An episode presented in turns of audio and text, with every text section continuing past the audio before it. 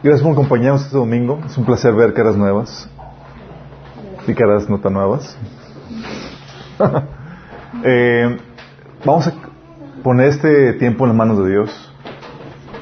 Entonces que vamos a orar, el Señor obre y haga su obra por medio de su palabra. Um, oremos. Padre Celestial, Señor, estamos aquí juntos como tu familia, Señor, buscando tu sabiduría, tu entendimiento, tu dirección, Señor. Te pedimos, Padre, que tú hables, Señor, a través de mí, Señor, a través de tu siervo. Que traigas claridad, Señor, entendimiento acerca de este tema tan importante, Señor.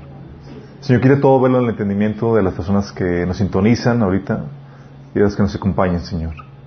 En Jesús, reprendemos toda obra del enemigo que quiere venir a cegar y a robar la semilla que quiere Señor, plantar en nuestros corazones. Padre, ven, Señor. Que tu luz, la luz de tu palabra y tu evangelio resplandezca en nuestro rostro, Señor. En nombre de Jesús. Amén. Ok, chicos. El tema ya está publicado. Está en la página de Minas, www.minaschurch.org. El tema suena algo herético, pero nada que ver. ¿Sí? El tema es la ventaja del pecado. ¿Sí? Eh, no se preocupen, no vamos a ver algún asunto, no vamos a, vamos a terminar fomentando el pecado en sus vidas, sino todo lo contrario. Pero sí me interesa que entendamos la sabiduría de Dios para utilizar todas las cosas, aún las cosas tan más despreciables y tan viles y tan malas como es el pecado. Dios saca provecho y hace uso incluso aún de sus propios enemigos, no sé si sepan. Satanás por algo está libre, por algo todavía no lo lanza el agua de fuego, porque todavía le es útil a Dios. Y hay que saber cuál es el propósito, el designio de Dios en todo esto, para que entendamos también y le podamos sacar provecho a personajes como, como el enemigo. ¿sí? Entonces voy a hablarles acerca del pecado. El pecado al inicio eh, no era parte del componente de la idea original de Dios cuando hizo la creación. Dios no es el autor del pecado. Dios todo lo hizo, lo hizo perfecto. De hecho, cuando terminó la obra de sus manos, cuando terminó la creación, la tierra y lo demás, Dice la Biblia que eh, Génesis 1.31, y vio Dios todo lo que había hecho, y aquí que era bueno en gran manera. Esta declaración fue antes de que hubiera pecado o manifestación de alguna maldad sobre la, en la creación de Dios. Obviamente ya había, eh, ya se había revelado el enemigo, Satanás, pero estamos hablando del ámbito eh, físico, no había manifestación del pecado por parte del hombre en la tierra, ¿sí? Si gusta pasar aquí también ahí. Y uh, entonces el, inicio no, la idea original de Dios era sin pecado, había perfección absoluta, sí. Pero luego vino la, la ruptura de esa idea, de ese ideal de por parte de Dios. La serpiente tentó a, a Eva, Eva utilizó sus sus encantos femeninos para total vemos que a final de cuentas el hombre pecó. Dice Romanos 5.12 cuando Adán pecó fíjate que aquí la responsable es Adán ¿eh? aunque la mujer fue la engañada Adán debió haber tomado la, la decisión correcta en ese sentido. Dice cuando Adán pecó el pecado entró en el mundo. El pecado de Adán introdujo la muerte, de modo que la muerte se extendió a todos porque todos pecaron. Y eso es lo interesante del caso. El pecado vino a arruinar ese ideal, esa perfección por parte de Dios. Y no solamente arruinó la perfección delante de Dios, sino que también nosotros, por ser descendientes de Adán, fuimos contagiados de esa, podríamos ponerle enfermedad. Porque tú y yo nacemos separados de Dios y con una naturaleza normal o una, una inclinación natural hacia el pecado.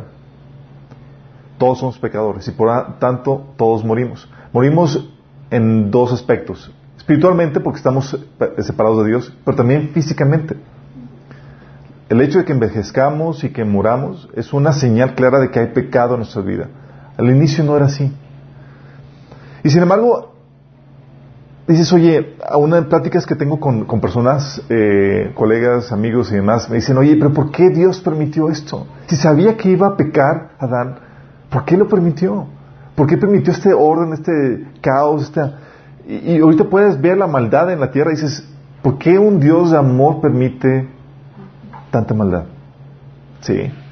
Bueno, la Biblia nos enseña que al final de esta trama, de esta historia de la humanidad, Dios va a restaurar todo al diseño original de nueva cuenta.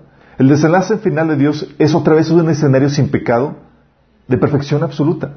Fíjate lo que dice, este escenario te lo pintan en Apocalipsis capítulo 21, y habla de la, de la nueva ciudad, que es Jerusalén, que va a estar en el nuevo cielo y en la nueva tierra. Dice, en el versículo 1, voy a saltarme algunos versículos para transmitir la idea que quiero. Dice, entonces vi un cielo nuevo y una tierra nueva, porque el primer cielo y la primera tierra se habían desaparecido, y también el mar. Y vi la santa ciudad, la nueva Jerusalén. Está hablando de las primeras cosas pasaron y he aquí una nueva tierra, un nuevo cielo, una ciudad. Luego menciona que en esta ciudad, fíjate lo que Dios va a hacer, dice, Él le secará toda lágrima de los ojos y no habrá más muerte, ni tristeza, ni llanto, ni dolor. Ya no va a haber nada de eso. Ni muerte, ni tristeza, ni llanto, ni dolor. ¿Por qué? Porque en esas el pecado es lo que produce. El pecado produce tristeza, llanto y dolor. Y todos aquí lo hemos experimentado de una forma, ¿no? Y los que no, todavía no tienen la madurez para, para darse cuenta de eso. Me refiero a los pequeñitos de unos meses de nacido, pero tan pronto toman conciencia, experimentan ese tipo de, de, cosas.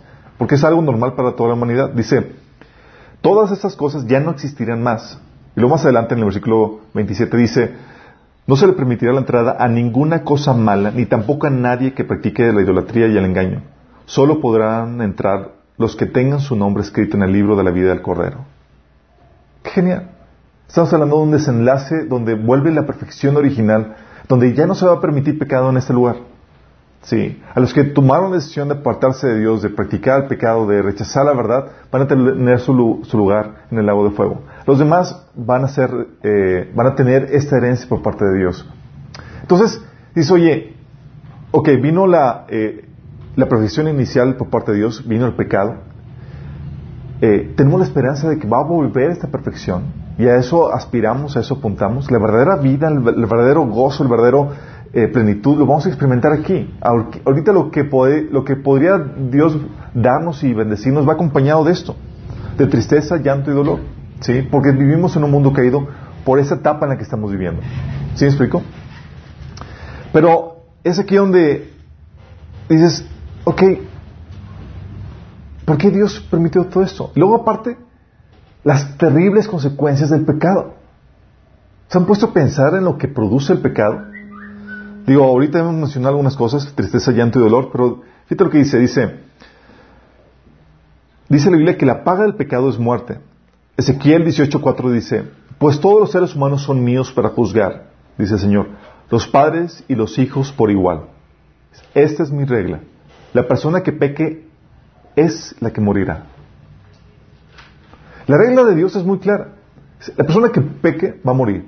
De hecho, muchas personas dicen, no, es que Dios va a pesar mis pecados, eh, eh, todos mis pecados con mis buenas obras, entonces va, a medir la balanza. Y, no, no, no, no, no. Es la sentencia por tan solo un pecado es muerte. Pregunta, ¿cuántas veces tuvo que pecar Adán para ser expulsado del paraíso? Una. ¿Cuántas veces has pecado tú? Sí. ¿Y tú crees que, o sea, Adán no le pudo decir, Señor, pero todo ese tiempo me porté muy bien? Sí, solamente una mordidita. Tenía, podría presentar, defender su caso de esa manera. No, porque la paga del pecado es muerte. Y a veces decimos, pero qué, ¿por qué tan fuerte? ¿Por qué tan recio? Cuando nos hacemos esa pregunta es porque ignoramos la santidad, la perfección de Dios. ¿Sí? Y tratamos de bajar a Dios a nuestro nivel de humano, a nuestro nivel de, estado caído. ¿Sí? Fíjate lo que dice Romanos 6, 23, la primera parte del versículo dice, pues la paga del pecado es la muerte. Luego, para hacerlo más interesante, en Nahum capítulo 1, versículo 3 dice que el Señor no dejará sin castigo al culpable. En otra versión, en la versión Reina Valera dice, no tendrá por inocente al culpable. ¿Sabes qué significan estos versículos? Que estamos fritos. Tenemos pecado, la paga del pecado es muerte. Luego tenemos a un Dios que no tiene por inocente al culpable que le da el castigo el culpable. Y el castigo del culpable es la muerte, la separación entre él y Dios por la eternidad. Sí.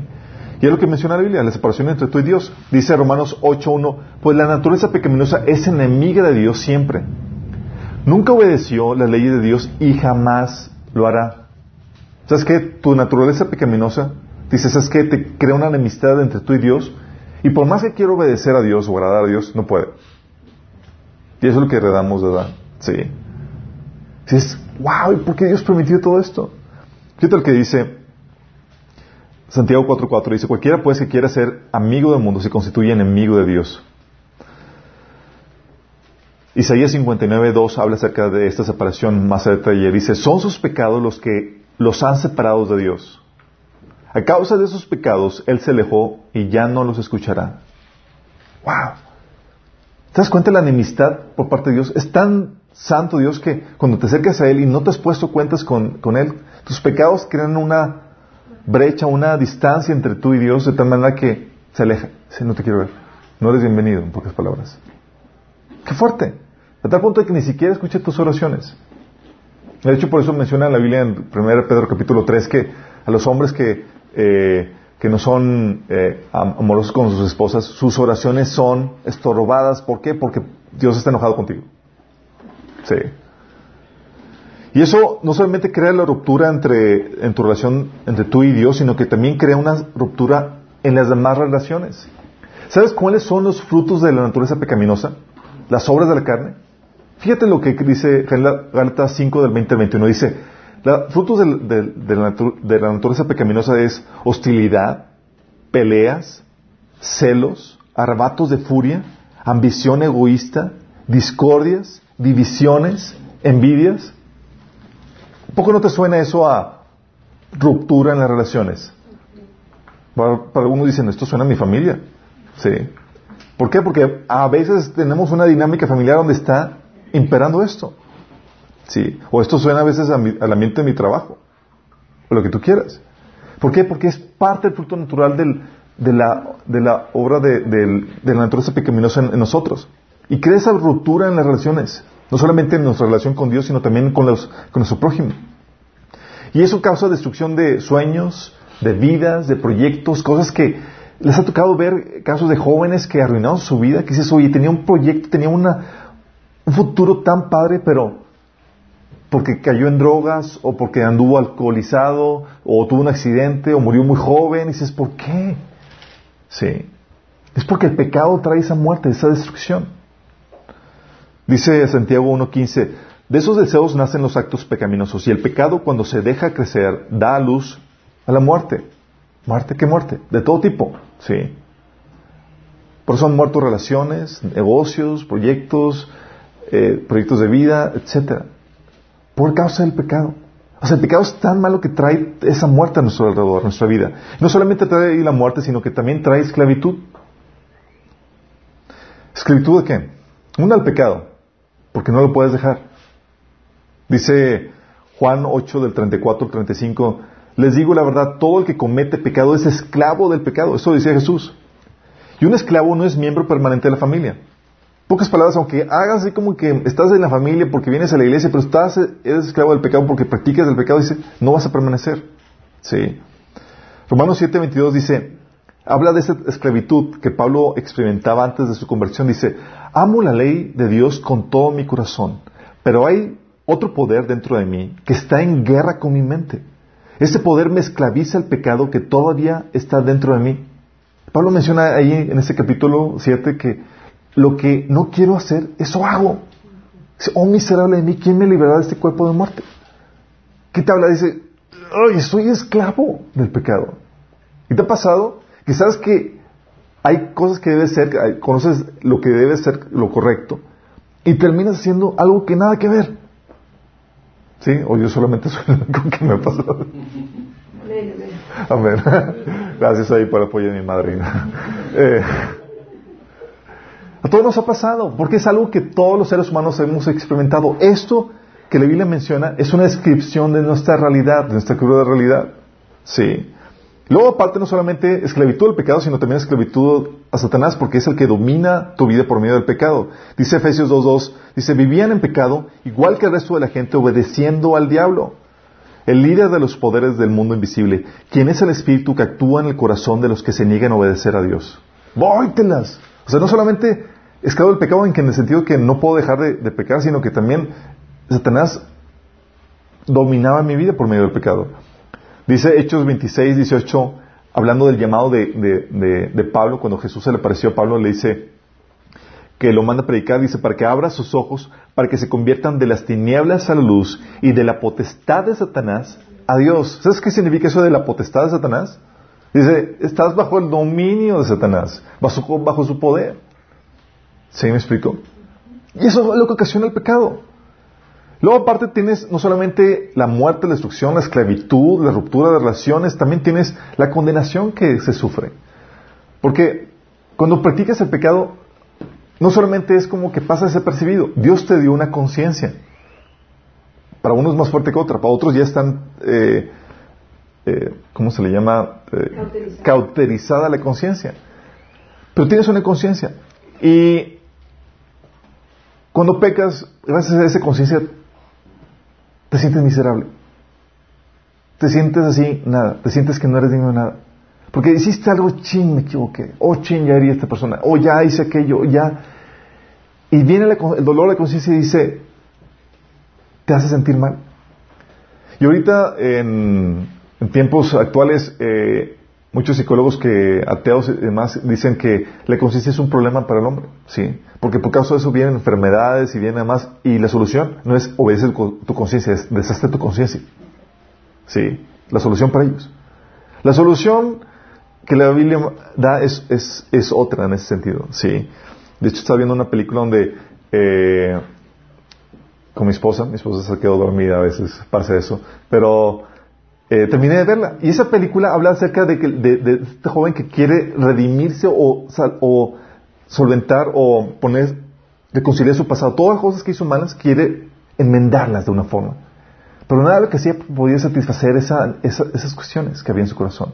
Sabía que habían sido tan malas que por más cosas buenas que hiciera no iba a compensar eso hasta que, hasta que tuvo un encuentro con Cristo.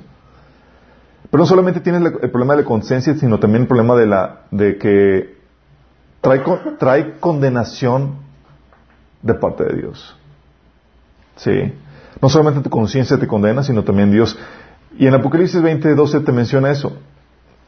Te menciona que Dios va a juzgarte de acuerdo a todas las cosas que has hecho, las cuales están registradas. Hay libros que están registrando todo lo que haces, todo lo que piensas, aún lo que no haces y que deberías estar haciendo.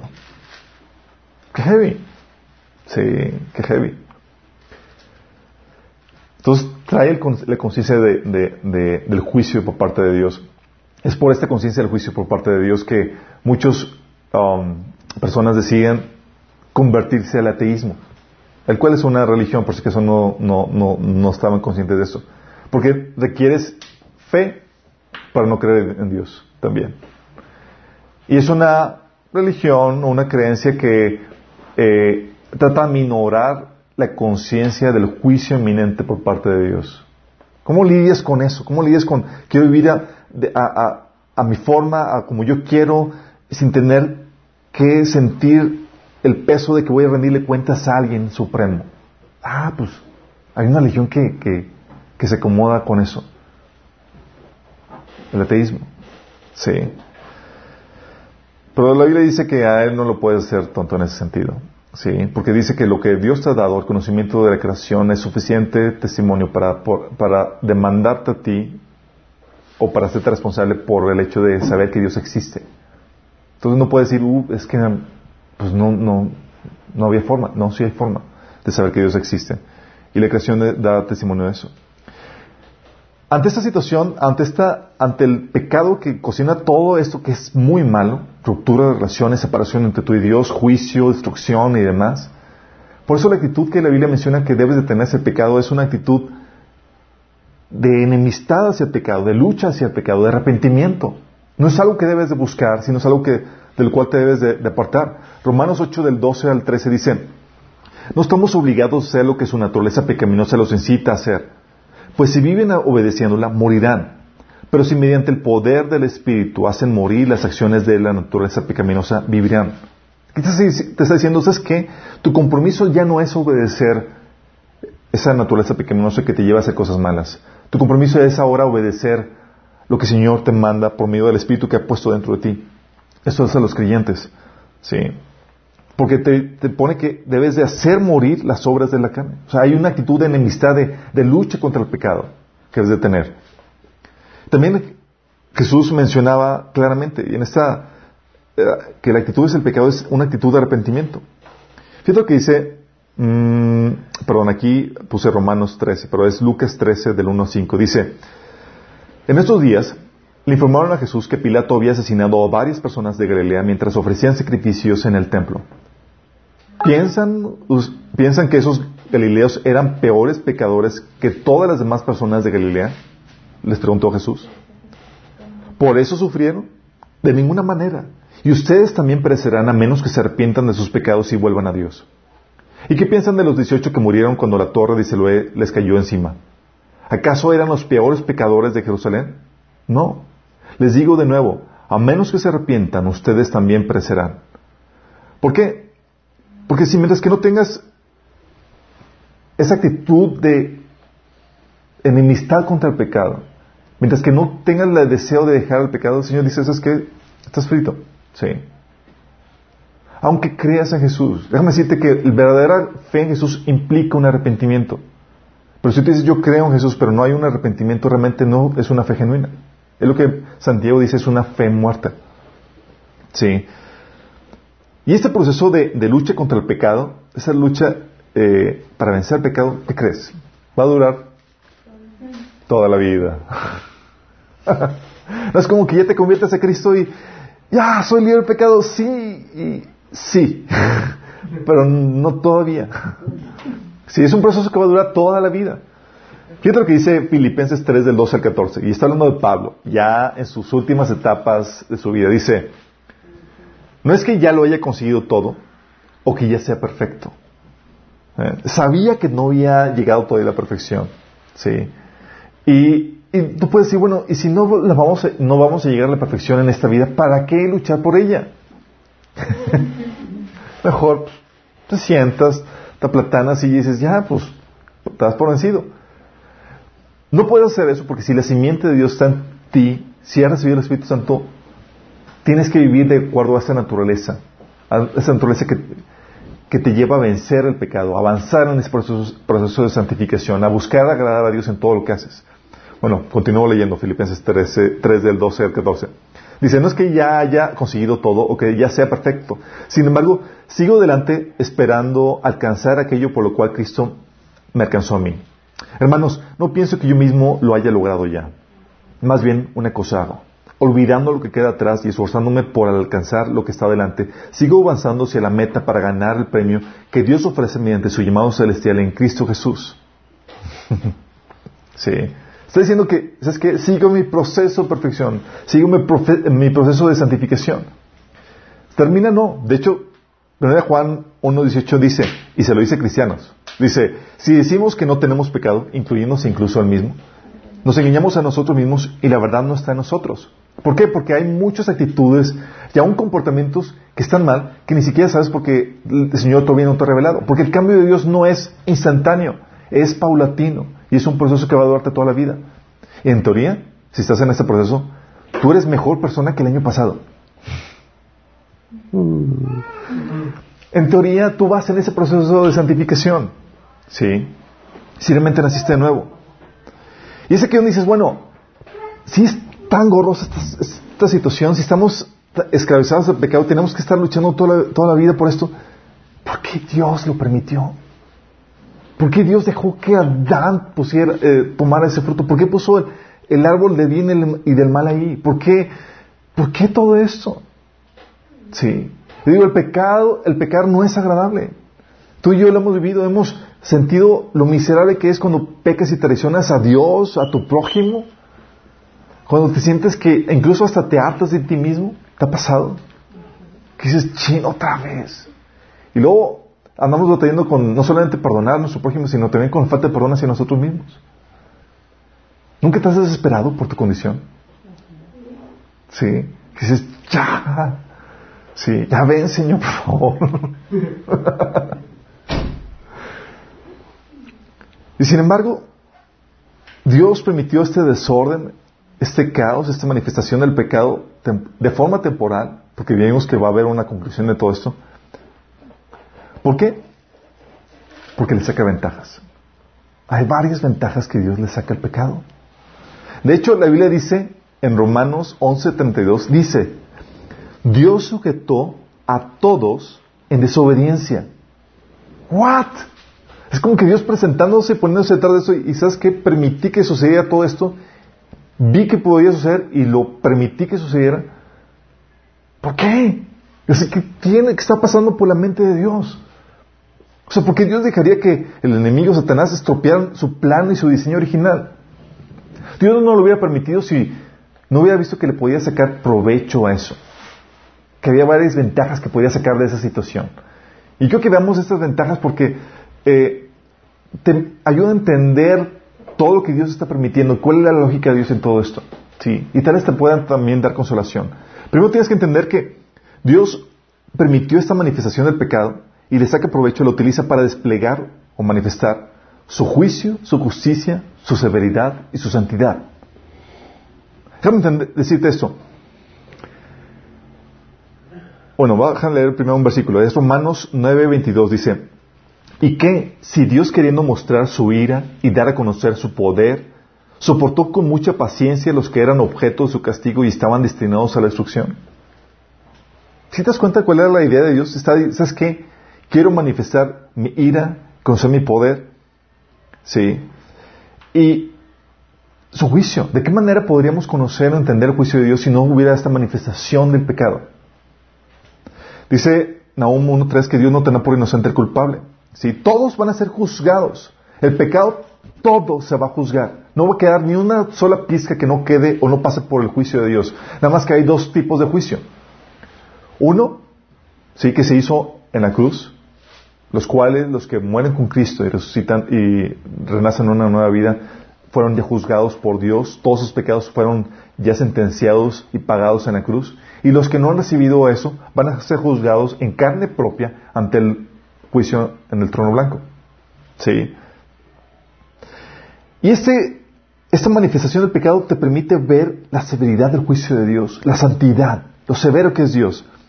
¿Sí? Y esto contrasta con la imagen de un Dios bonachón, tipo Santa Claus, sí, pasalón de que, oh, oh, oh sí, acabó es Diosito y, se hace la lista gorda y, ¿qué pasó? No es tan, no es tan exigente. No, no, no es así. Sea, estamos hablando de un Dios santo, soberano, severo. ¿Sí?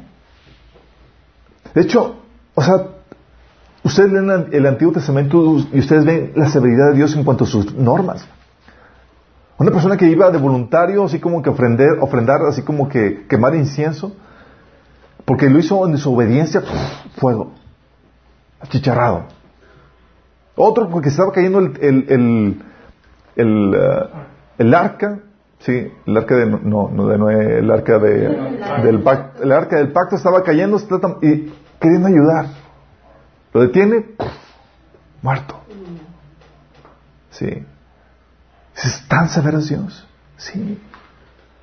¿De qué manera entenderías o sabrías esa, esa parte de Dios si no fuera por esta manifestación del pecado? Y eso es lo que te da o te lleva a desarrollar en ti un santo temor de Dios. Si tú no tienes un santo temor de Dios, es porque no entiendes esto. ¿Sí? ¿Les ha pasado de niños? Cuando, ¿quién de aquí fue disciplinado a la tradición, a la forma tradicional de, eh, de niños donde recibías? no. donde decías algo y aún ni siquiera que, que tu papá o tu mamá se había dado cuenta que habías hecho, pero estabas con la cola entre las patas, todo temeroso, porque sabías que te iba a tu pie. Sí, y y luego veían tu cara y luego ni siquiera decías nada. Nada más veían tu cara y dice, ¿qué hiciste? Y tú, no, yo no fui, yo no fui. Y ni siquiera sabían que habías hecho. Porque había un santo temor. Sabía las consecuencias de lo que iba a pasar por lo que hiciste.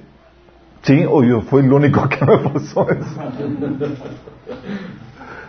Ese santo temor entendías porque al momento de ver una desobediencia había un juicio, había un castigo por parte de, tus padres. Bueno, lo mismo pasa con Dios. Dios quiere que tengas un santo temor. De hecho, habíamos visto en una predicaciones anteriores que a Dios es la única persona que debes de temer, a nadie más. Sí, si temes a alguien más es porque estás, estás queriendo robarte el lugar de Dios. Dice, fíjate lo que dice, Romanos 11 del 20 al 22, dice, bien, está hablando de, de, los creyentes que fueron insertados en el olivo, creyentes gentiles que fueron insertados en la bendición que viene por parte de, la herencia de Israel y que los, que los israelitas que son naturales a, esa herencia pues fueron quitados por su incredulidad. Fíjate lo que dice. Bien, por su incredulidad fueron desgajadas, pero tú por la fe estás en pie. No te ensoberbezcas, sino teme. ¿Sino qué? Teme. Porque si Dios no perdonó a las ramas naturales, a ti tampoco te perdonará. Mira pues la bondad y la severidad de Dios. La severidad ciertamente para con los que cayeron, pero la bondad para contigo. Si permaneces en esa bondad, pues de otra manera tú también serás cortado. ¿Si te das cuenta de lo que está queriendo enseñar el Señor? O sea, no es un Santa Claus bonachón donde das tu cartita y ah, no, es un diosito así pasalón, no. Es un Dios digno de temor, de respeto, con el cual te cuadras. ¿Sabes cómo sabes eso? Gracias a que has visto a Dios cómo interactúa con el pecado. Esa manifestación del pecado te ha hecho ver la manifestación del juicio y la severidad por parte de Dios. Apocalipsis 15:4 dice, cuando Dios derrama su juicio sobre la tierra, cual está pronto a suceder. Dice, ¿quién no te temerá, oh Dios, y glorificará tu nombre? Pues solo tú eres santo, por lo cual todas las naciones vendrán y te adorarán, porque tus juicios se han manifestado. ¿Sí das cuenta? Sí. Hebreos capítulo 12 menciona de la disciplina que Dios nos da a nosotros como hijos, los creyentes. Sí. No vendrá un juicio para condenación, pero sí hay disciplina. Y eso también te lleva a tener o entender cómo Dios, la dinámica de Dios con el pecado y la severidad con la cual lo trata. Y te da, te, lleva a cuadrarte con Él, te lleva a tener temor de Dios. Un sano temor de Dios. También Dios lo utiliza no solamente para desarrollar ese sano temor, para desplegar su justicia, su juicio, su severidad, su santidad, sino también para, lo utiliza para mostrarnos su amor, manifestar su amor. Romanos 9:23 dice, de hecho, es algo que deben entender, su amor se comprende plenamente la luz del juicio y del castigo de Dios, del cual nos está salvando. Si uno entiende la justicia y la santidad, tú no vas a entender la magnitud del amor de Dios. Sí. Entonces entender que Dios te amó, por como, ah, pues porque es pasalón X, no te salvó del juicio porque es un juez barco. Nada que ver. Nada que ver. Dice Romanos 9:23, ¿qué si lo hizo para dar a conocer sus gloriosas riquezas a los que eran objeto de su misericordia y a quienes de antemano preparó para esa gloria? O sea, Dios permitió esta manifestación del pecado para dar a conocer su misericordia, y sus gloriosas riquezas a los que iban a ser herederos de esta gloria. Por eso, en Romanos 11:32, el versículo que se le había leído, dice, porque Dios sujetó a todos en desobediencia para tener misericordia de todos. Si te das cuenta en la dinámica de Dios, ¿sabes qué? Voy a aprovechar esta problemática, esta manifestación del pecado que ha manchado a la humanidad entera para manifestar mi misericordia para todos mi amor por todos. Luego menciona Romanos 5, del 20 al 21, dice, en lo que tañe la ley, este intervino para que aumentara la transgresión. Pero ahí donde abundó el pecado, sobreabundó la gracia. Y déjame decirte que la gracia es un sinónimo en la Biblia de amor. ¿sí? A fin de que así como reinó el pecado en la muerte, reine también la gracia que nos trae justificación y vida eterna por medio de Cristo, de Jesucristo nuestro Señor. Si te das cuenta, dice, el pecado abundó así, pero la gracia de Dios todavía era más grande. tú te das cuenta y entiendes la magnitud del amor de Dios, de la gracia de Dios, qué tan grande es, cómo supera el pecado, gracias a que el pecado se manifestó. Sí. De hecho, tú puedes entender cuán grande es el amor de Dios porque te amó a ti en tu estado pecador. Romanos 5.8 dice, pero Dios muestra su amor para con nosotros en esto, en que cuando todavía éramos pecadores, Cristo murió por nosotros. Si te das cuenta de la dinámica? El pecado en nuestra vida nos ha dejado ver cuán grande es el amor de Dios. Si fuéramos seres perfectos, angelicales y demás, pues hubiera estado, era como que era de esperarse, ¿no? Dios te ama. Pues sí, claro, soy perfecto, soy igual que Dios en ese sentido. Pero no, en tu, en tu cochino pecado Dios te lleva y dice, te amo. Y te quiero rescatar de ahí. Y quiero llevarte y quiero redimirte. Dice, ¿qué viste en mí, Señor? ¿Qué viste nosotros? ¿Qué vio en ti? Cuando estás consciente de tu pecado, te quedas asombrado de su amor. Dices, no inventes, es demasiado. Y eso nos lleva al otro, a la otra ventaja que Dios utilizó con esto. ¿Sabes para qué utilizó también el pecado, Señor? Para hacerte más valioso. ¿Cómo que hacerte más valioso? Sí. Déjame explicarte. Tú tienes aún así en tu situación pecaminosa, porque Dios hizo por ti, tú eres más valioso. Tú tienes valor por varias cosas. Tú eres valioso porque eres una creación de Dios, al igual que cualquier cosa creada. ¿sí? El mundo, la tierra, los animales son creación de Dios y tienen un valor delante de Dios por ser una creación. Tú tienes ese valor. Pero aparte tienes otro valor extra que es que fuiste hecho a la imagen y semejanza de Dios. Tú llevas la imagen de Dios en ti, porque fuiste hecho a su imagen. Eso te añade un valor similar de los ángeles, los cuales son hijos de Dios y hechos también a la imagen de Dios. Pero no solamente podría equipararse tu valor al de los ángeles en, que, en el hecho que fuiste creado a la imagen de Dios, sino también sobrepasa ese valor, porque en tu estado pecaminoso, en tu estado caído, Dios pagó por ti y pagó por precio de sangre. Por nadie más, Señor, ha hecho esto, más que por ti y por mí. Tú eres valioso no solamente porque eres creación de Dios, no solamente porque tienes la imagen de Dios, sino porque la sangre de Jesús te ha comprado. Fíjate lo que dice, eso viene en 1 Corintios 6, 20 y 1 Corintios 7, 30, donde fuimos comprados por precio, por precio de sangre. Apocalipsis 5, 20 menciona esto mismo. Dice que nos has redimido, nos has comprado de toda lengua, tribu y nación con tu sangre. ¡Qué grueso! Quiero que entiendas esto. Por ningún otro ser en la creación de Dios se ha pagado un precio tan alto más que por ti y por mí. ¿Sabes lo que hizo Dios en tu estado caído? Aprovechó el pecado y ¿sabes qué? Te dio un valor mayor. Porque las cosas, ¿cuánto valen? Valen lo que pagas por ellas. El Señor pagó por ti con su vida, con su sangre. Ni los ángeles, ni los animalitos, ni nada en la creación se compara con eso. ¿Estás consciente de esto? Si te cuenta cómo Dios le saca provecho al pecado, dices, ¿cómo Dios puede hacer eso? Porque Dios es un Dios soberano, sabio. También no solamente Dios lo usó para, para añadirnos valor, también lo utilizó para extirpar el orgullo del hombre y enseñarnos humildad. Ah, mi hermano todavía sigue siendo muy orgulloso. Bueno, déjame explicarte cómo está la dinámica. ¿Sí? ¿Sabes que Dios detesta el orgullo? Dice Proverbios 6 que son las siete cosas que más detesta y es la cosa que encabeza en esta lista. Sí, Proverbios 6 del 16 al 17. 1 Pedro 5, 5, Santiago 4, 6 menciona que Dios resiste a los soberbios. Ni siquiera trata contigo. Es, es que, bye. ¿Sí? ¿Por qué? Porque ese fue el orgullo, ese fue, el orgullo fue el pecado de Satanás, lo que lo llevó a caer al enemigo y que todo, todo este desorden y caos que estamos viendo ahorita lo estemos viviendo.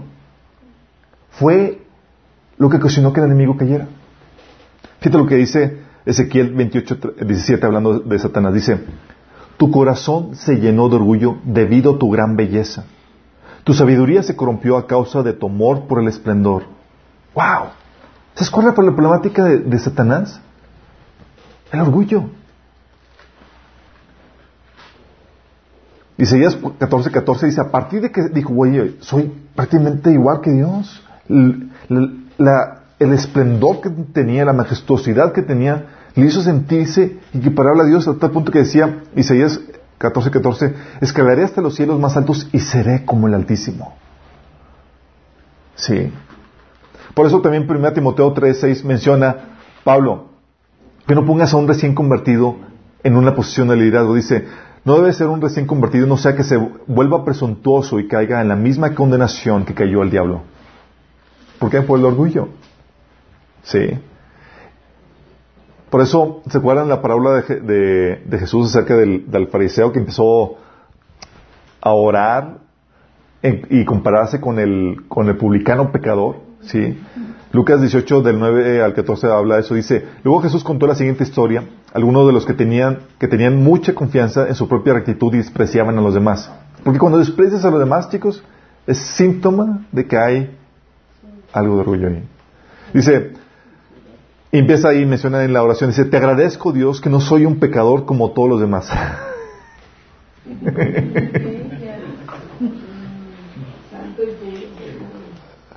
Sorry, no puedo aguantar la risa. Eh,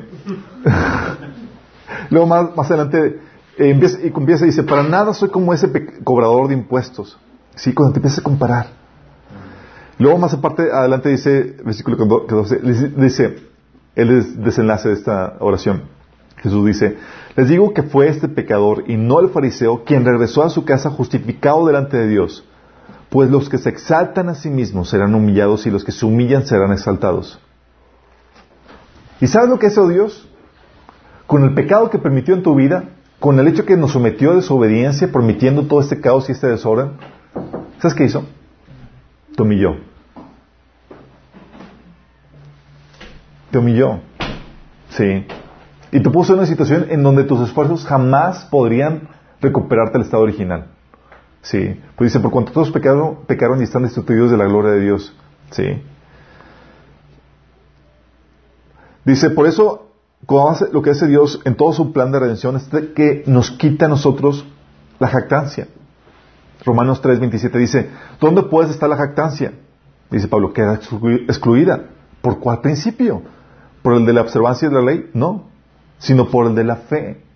¿Sabes lo que hace Dios en su plan de redención? Dice, ¿sabes qué? Te quito cualquier mérito que puedas tener en esta obra que estoy haciendo, en esta grandiosa obra, cualquier mérito que puedas tener. Oye, eh, me salvé por mis buenas obras, cero. ¿Sí? No puedes presumir nada. Si te preguntan y tú dices, eh, el Señor te pregunta cuando llegas al cielo, oye, ¿por qué, ¿por qué te tengo que dejar entrar aquí? Y tú dices, Señor, porque me porté bien. Eh, se abre una compuerta y derechito al infierno. Sí. Porque nadie va a estar ahí pudiéndose jactar de nada. Somos salvos por el amor, salvos por el amor de Dios y la obra que el Señor hizo de nosotros. Efesios 2, del 8 al 9 dice, porque por gracia sois salvos por medio de la fe. Y esto no es de vosotros, pues es un don de Dios, un regalo de Dios, no por obras para que nadie se gloríe. ¿Qué hace Dios? Aprovechó el pecado y nuestra condición para cortar debajo cualquier base que tuviéramos para gloriarnos, para envanecernos, para encontrar orgullo. No vas a poder decirle de Dios, ah, qué bueno soy. Y aún cuando ya llegas en Cristo y empiezas el proceso, el proceso, eh, el proceso de santificación, ni siquiera puedes presumir de eso, porque eso es obra del Espíritu Santo en tu vida. Sí, todo lo bueno que empieza un cristiano a tener es la obra, es producto de la obra del Espíritu en nosotros. Ni siquiera de eso puedes presumir. ¿Si te das cuenta? ¿Qué tienes para presumir? Nada. Eso te enseña humildad. Sí, Hebreos 5 de 2 al 3 dice, habla del sacerdote, dice, pues, puede tratar con paciencia a los ignorantes y extraviados, ya que él mismo está sujeto a las debilidades humanas. eres empático y eres humilde en ese sentido. ¿Tú tratas con paciencia a los ignorantes y extraviados? porque tú tienes las mismas debilidades humanas. Cuando estás consciente de tus debilidades humanas, eres paciente. Falló. Chin, recuerdas, yo también fallo. Eres paciente. Se por tal razón se ve obligado a ofrecer sacrificios por sus propios pecados, como también por los del pueblo. Está hablando del sacerdote del Antiguo Testamento. Por eso también corriges con humildad. Dice, hermanos, si alguno fuere sorprendido en alguna falta, vosotros que sois espirituales, restauradle con espíritu de mansedumbre, considerándote a ti mismo, no sé que tú también seas tentado. ¿Sabes por qué te está diciendo? O sea, te dice que abordes al hermano con humildad, con mansedumbre. ¿Por qué? Porque tú no estás exento. Sí. Porque incluso tú puedes caer en esa misma problemática. No, yo, ¿cómo voy a caer en ese pecado? ¿Quieres probar? Sí. El Señor puede decirle, hablarle de ti a Satanás y dice, aquí está mi hijo amado. ¿Has visto que no tiene tacha? ¿Has visto que no tiene tacha? Sí, ¿te acuerdas de Job? Ahí puedes leer eh, lo que pasa en esos episodios. Eso es lo que te lleva también a no verte mejor que los demás. Sí. Y eso, te, eso producto un grado de madurez. Dice Filipenses 2.3, no hagan nada por egoísmo o vanidad. Más bien, con humildad, consideren a los demás como superiores a ustedes mismos. ¿Te das cuenta de lo que ocasiona esto, el pecado en tu vida? Cuando estás consciente de eso, dices que hay una humildad porque estás igual de contaminado al pecado. Sí. Dice, de hecho, el proceso de madurez en la vida de un cristiano, chicos, se nota porque vas dimensionando cuán malo es tu pecado y qué tan malo eres sin Dios. Te vuelves todavía más consciente de tu maldad. A tal punto que Pablo, en sus últimos días, sí, dice 1 Timoteo 1.15, la siguiente declaración es digna de confianza y todos deberían aceptarla. Cristo Jesús vino, salvar, vino al mundo para salvar a los pecadores, de los cuales yo soy el peor de todos. Pablo, el peor de todos, te aseguro que había peores y hay, había peores pecadores que él. Pero, ¿qué pasó con Pablo? Cuando vas caminando el proceso de, de santidad en tu vida, cuando vas conociendo cuán santo es Dios, tu pecado adquiere dimensiones mayores y te vuelves consciente de tu, de tu verdadera condición delante de Dios. Y eso, al estar consciente, el generarte humildad, te lleva a salvarte del fracaso, de la caída. Dice Proverbios 16, 18, 1 Corintios 10, 12, que el orgullo va delante de la destrucción y la arrogancia antes de la caída. Sí. Al, momento de darte la humildad que viene por causa de tu condición pecadora, te salva de esa caída, te salva de esa, de esa destrucción. La otra forma en la que Dios utiliza el pecado es que lo usa para enseñarnos misericordia y perdón. ¿A quién aquí le ha costado perdonar a alguien? ¿Sí? Todos ustedes. ¿Perdonar qué perdón? Perdonar a alguien. Yo sí. Muchas veces. Sí. Comenzando con mi Bueno, fíjate lo que dice aquí. O sea, Dios nos enseña que de la misma misericordia que sabes que te enseña que debes impartir la misma misericordia que, que tú necesitas para ti. Porque te puso en una condición igual. Sí. ¿Alguien te hirió? ¿Alguien te dañó? ¿Qué crees? Estás en la misma dinámica y tú estás hiriendo y dañando a alguien más. O vas a hacerlo eventualmente. Dice Mateo 18:33, cuando habla de, la parábola del, siervo que no perdonó a su consiervo, dice, ¿no debías tú también tener misericordia de tu consiervo como yo tuve misericordia de ti? ¿Sabes qué te enseña? Te enseña, te enseña misericordia por medio de tu pecado. Se chinca ahí. Tengo que ponerme a cuentas con mi creador. Vas con el creador y dices, ching, pero ni siquiera yo he extendido misericordia a esta persona que también pecó contra mí.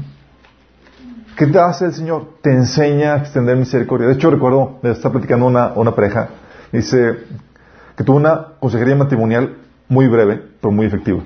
Llegan con el consejero y estaban ellos así, de, agarrados de las greñas y típico episodio matrimonial. Y llega con ellos y dice, oye, ¿el Señor te perdonó a ti tus pecados? Le dice a ella, sí, claro, el Señor perdonó. ¿Y a ti te perdonó todos tus pecados? Sí.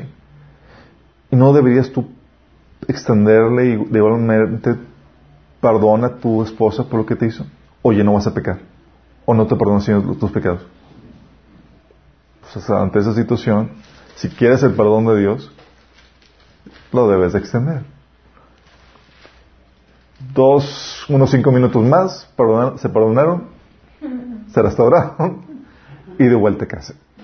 ¿Qué pasa? Dios enseña la misericordia también por medio de nuestros pecados. Por eso dice Marcos 11:25, cuando estén orando, primero perdonen a todo aquel contra quien guardan rencor, para que su Padre que está en el cielo también los perdone a ustedes de sus pecados. Imagínate, te ponen la escena, vas delante de Dios y quieres pedir perdón por tus pecados y dice, ah, ah, ah". No, no, no. Primero, extiende perdón. Porque tienes que, la misericordia que esperas de Dios para tus pecados es la que debes impartir a tu prójimo. ¿Te das cuenta cómo tu pecado te lleva a eso? ¿Te enseña eso? La dificultad de perdonar, chicos, está relacionada con tu falta de conciencia de tu pecado. Cuando batallas para perdonar, ¿sabes qué? Es que se te olvidan tus pecados.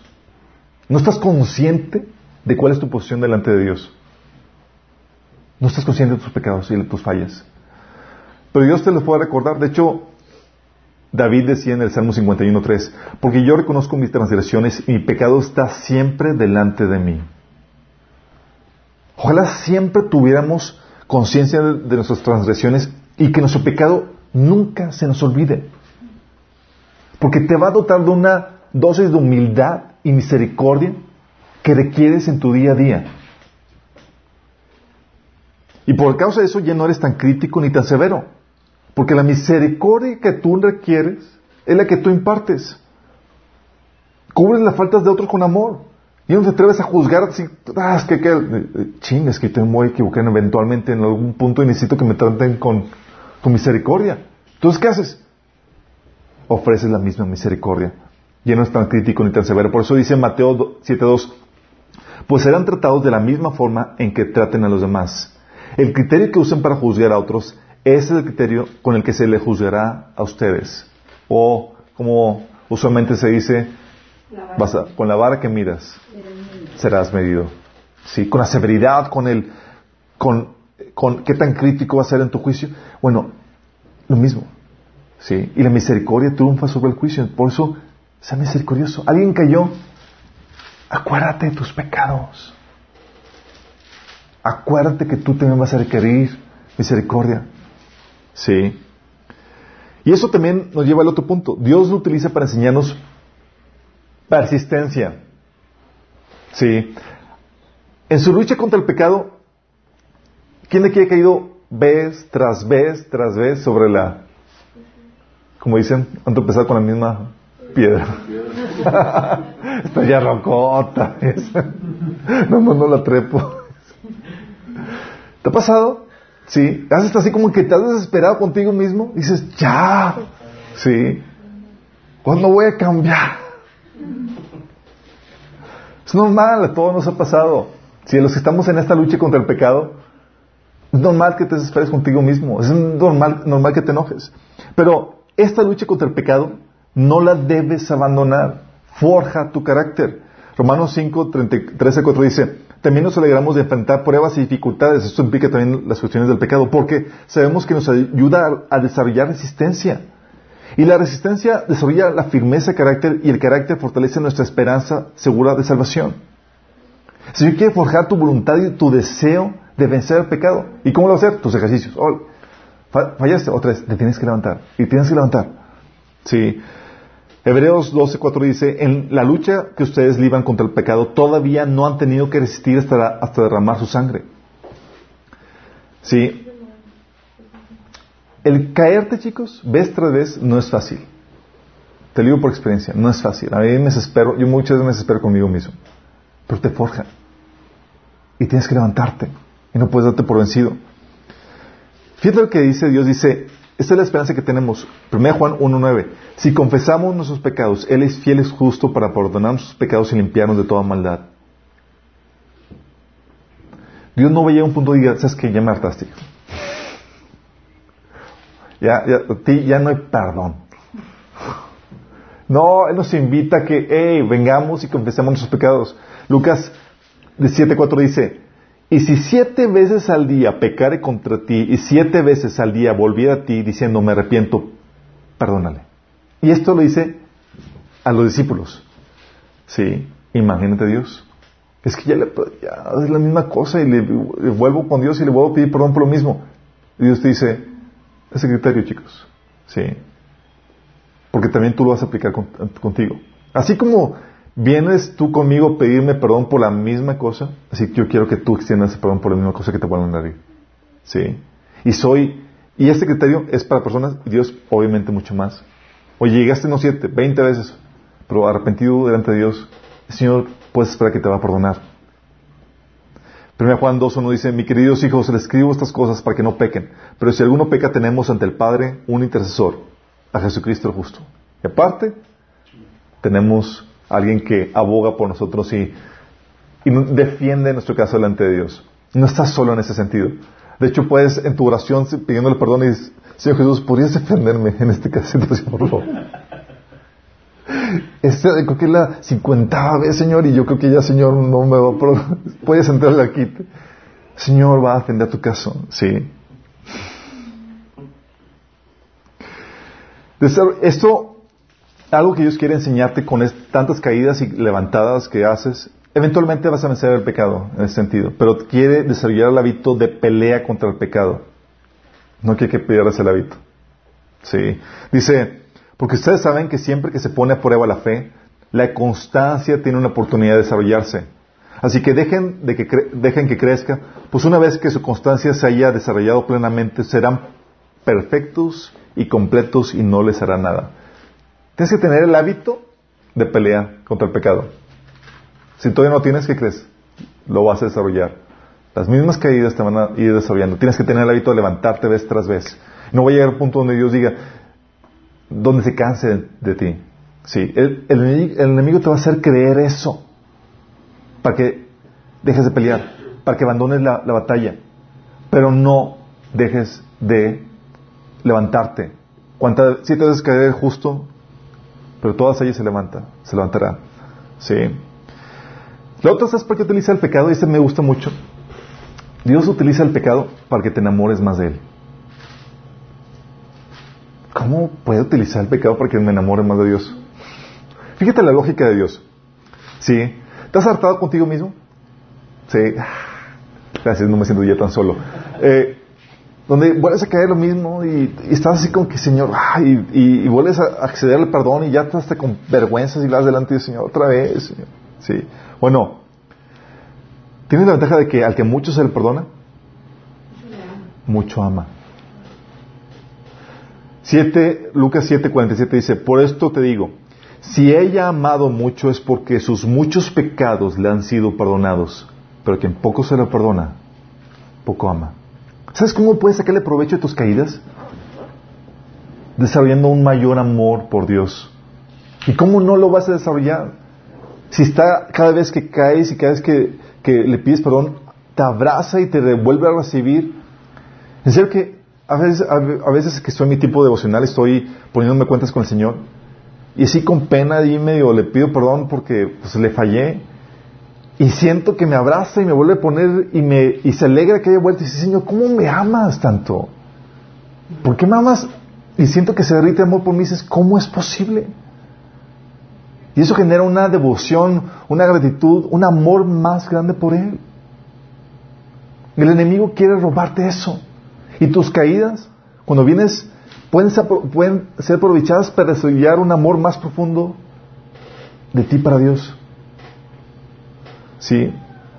Las caídas duelen, sí, pero puedes sacarle provecho levantándote, levantándote con más devoción y amor para Dios. ¿Tiene sentido? De hecho, este amor y esta devoción, cuando ves que tus pecados han sido perdonados por el amor y lo que Dios ha hecho por tu vida, es lo que te lleva a servirlo con más ahínco, con más anuedo, con más enjundia. y te lleva a hacer y a vivir para Dios con más, con más fuerza. De hecho, eh, según Pedro, del 1 al del 8 al 9, menciona eh, Pedro que, oye, si tienes fe, hay que añadirle un montón de virtudes para que puedas ser productivo y, y seas provechoso para Dios. Y luego menciona, dice, porque estas cualidades, si abundan en ustedes, les harán crecer en el conocimiento de nuestro Señor Jesucristo y evitarán que sean inútiles e improductivos. Lo dice. En cambio, el que no las tiene es tan corto de vista que ya ni ve y se le olvida de que ha sido limpiado de sus antiguos pecados.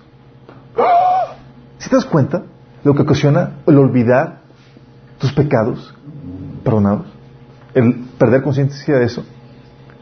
Te lleva a que no seas productivo para Dios. A que no vivas con esa ahínco, con ese ímpetu para Dios. Sí.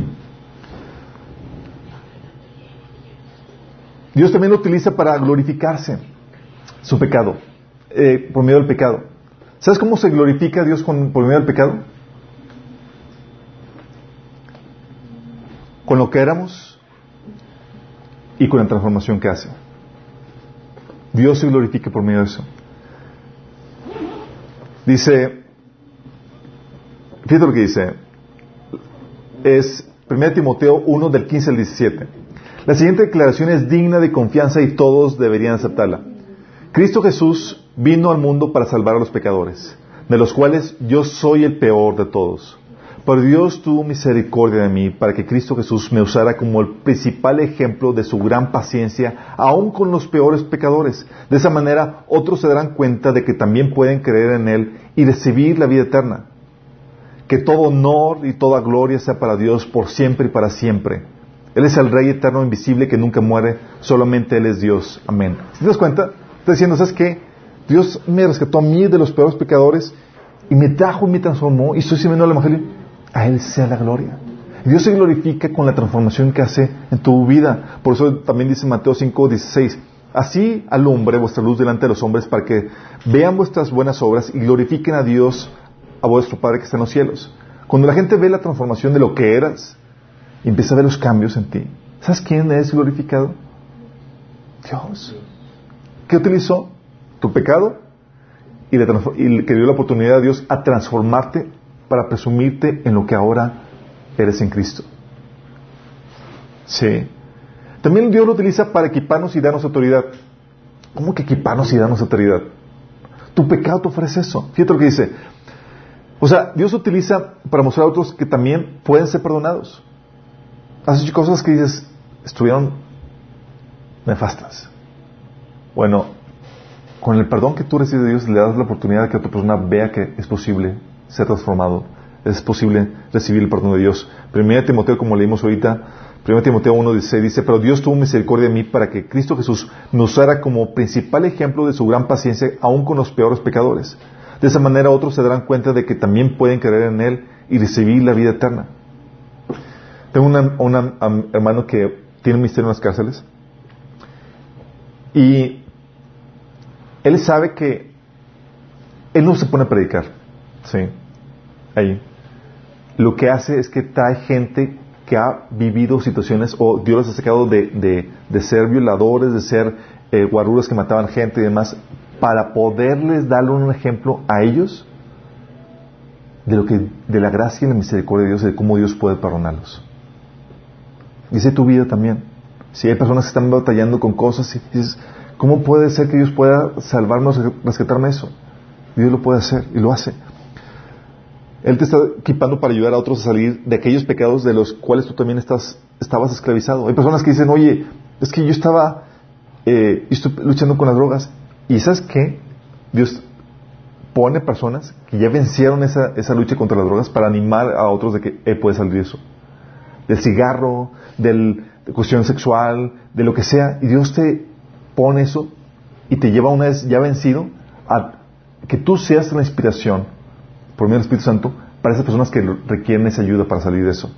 Dice 2 Corintios 1 del 13 a 4, bendito sea el Dios y Padre de nuestro Señor Jesucristo, Padre de todas misericordias y Dios de toda consolación, el cual nos consuela en todas nuestras tribulaciones, para que podamos también nosotros consolar a, a los que están en cualquier tribulación, por medio de la consolación con la que nosotros somos consolados por Dios. ¿Sí? Y tu testimonio inspira. Es que prepárate porque tu pecado que a veces queremos ocultar, seguramente Dios lo va a utilizar y lo va a aprovechar para sacarlo a la luz. Sí. Para que más gente sea bendecida. Por último, Dios lo utiliza para enseñarnos que nada puede destruir su voluntad y su amor por ti. ¿Has considerado que tu pecado a veces te echó a perder tu vida? ¿Tus planes? ¿Lo que Dios tiene preparado para ti? ¿Has pensado eso?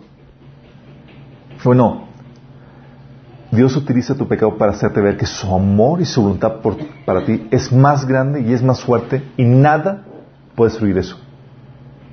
Sí. Sabemos que, dice Romanos 8:28, sabemos que los que aman a Dios todas las cosas les ayudan a bien. Esto es a los que conforme a su propósito son llamados.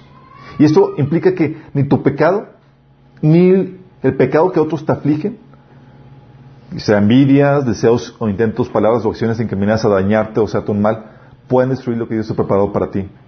Al contrario, en la escritura tú puedes ver cómo Él utiliza tu pecado y el de la gente contra ti para cumplir los planes que Dios tiene para ti.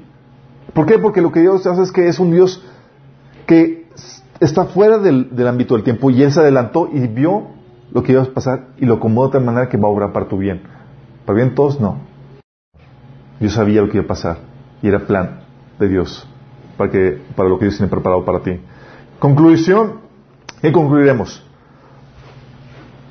¿Dios le saca provecho del pecado? Sí, completamente. Pero concluiremos, ¿qué concluiremos? Como dice Romanos 6, 1, 2, dice, ¿qué, ¿qué, concluiremos? ¿Vamos a persistir en el pecado para que la gracia abunde? ¿Para sacar estas ventajas? de ninguna manera, nosotros que hemos muerto el pecado, ¿cómo podremos seguir viviendo en él?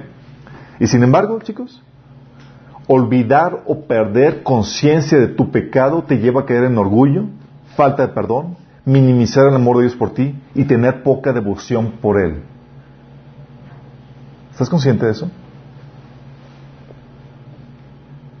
que la oración del salmista será tuya, que tu pecado esté siempre delante de ti, que tus caídas te lleven a levantarte con mayor devoción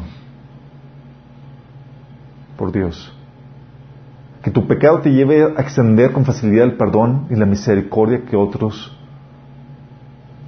requieran de ti, que tu pecado te lleve a ser humilde y bondadoso y misericordioso cuando quieres apuntar, condenar a alguien.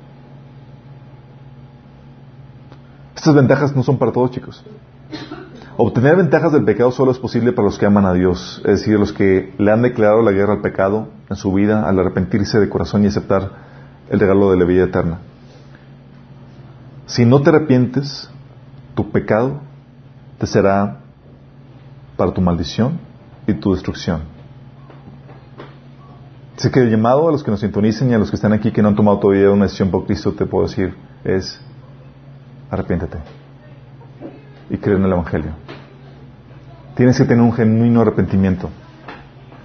Si dices que te, que te arrepientes, pero decides ignorar voluntariamente la voluntad de Dios, no te has arrepentido. Sí. Una persona me decía, no, es que yo ya me arrepentí, Alberto. Y luego le dije netamente, ¿lees la Biblia? ¿El Nuevo Testamento tan siquiera? No, aún no. Entonces aún no te has arrepentido. Pues un arrepentimiento significa dejar de seguir tus propios caminos para seguir los de Dios, lo cual no puedes seguir si los ignoras. Si no lees la Biblia significa que persistes aún en seguir tus propios caminos y tus propias opiniones y que los de Dios te valen. ¿Sí me explico? Arrepentimiento significa estar dispuesto a seguir tus propios caminos y seguir los de Dios. Dices, sí, really. Y ni siquiera es para conocer los caminos de Dios para empezar a obedecer por medio de, la Biblia. Por eso un genuino arrepentimiento se menciona, se dice, produce el deseo de alimentarte de la palabra de Dios. Así como niño recién nacido, dice Pedro 2, capítulo 2, que desead como niño recién nacido la leche no adulterada que es la palabra de Dios. Si no hay ese deseo, marca mis palabras. No te has arrepentido. ¿Sí? Todavía sigues apático a la voluntad de Dios, haciendo lo que tú quieras, siguiendo tus opiniones, tus tradiciones, tu voluntad, tus deseos. Y el Señor te dice, arrepiéntete. Porque todo esto, el pecado puede obrar para tu bien solamente si hay un corazón arrepentido y que ha aceptado lo que el Señor hizo por, por ti en la cruz. Si quieres arrepentirte, hoy es tu oportunidad de hacer un genuino arrepentimiento, de poner tu vida delante de Dios. Y con una oración puedes expresarle este genuino arrepentimiento, decirle ahí, Señor Jesús, el día de hoy decido arrepentirme de mis pecados. El día de hoy decido arrepentirme de, seguir mis propios caminos, mi, mis propias opiniones, mis propias mis tradiciones, Señor. Y el día de hoy decido seguir tu voluntad. El día de hoy, Señor, ya no quiero seguir apático tu voluntad, ignorar tu voluntad. Quiero que seas y que gobiernes mi vida, que seas el Señor de mi vida. Yo creo que moriste por mí en la cruz para el perdón de mis pecados. Y hoy acepto este regalo, Señor, con un corazón arrepentido. En el nombre de Jesús. Amén. Si tú hiciste esto, ya sabes lo que implica. Si no lo has hecho, please, toma la decisión pronto. Tenemos poco tiempo para eso. Y a los que nos sintonizan y a los que estamos aquí, por favor, estate consciente de las ventajas que puedes tener del pecado. El pecado no se va a eliminar por entero mientras que el Señor no venga. Pero tu proceso de santificación, cuando estás frustrado por tu pecado, cuando estás harto de ti, incluso por tus caídas, puedes sacarle provecho. Que tus caídas te lleven a levantarte con más amor y más devoción por Dios. Que tus caídas te lleven a ser más misericordioso, más amoroso, más compasivo. Que tus caídas te lleven a ser y vivir una vida con más excelencia para Dios. ¿Oramos? Señor, damos gracias porque tú permitiste, Señor, que estuviéramos en esta situación de pecado, Señor. Y gracias a ella podemos conocer el tremendo amor que tienes para con nosotros. Tu bondad, tu benignidad, Señor. Tus juicios, tu severidad, Señor. Desarrolla en nosotros un corazón que te ame, Señor, que te tema. Que podamos aprovechar realmente, Señor, esa etapa que tú has permitido en la, humanidad, en la historia, Señor, para, para forjar estas cosas de nosotros y que nunca se borren, Señor. Quita de nosotros todo orgullo, Señor, que no caigamos en, el lazo del enemigo, en la misma condenación en la que cayó Satanás. Y que podamos, Señor, vivir en humildad, Señor, de forma temerosa, obedeciéndote en todo lo que hacemos todos los días de nuestra vida, Señor. En nombre de Jesús. Amén. Los que nos, nos sintonizan, nos vemos el próximo domingo, misma hora, mismo cráneo.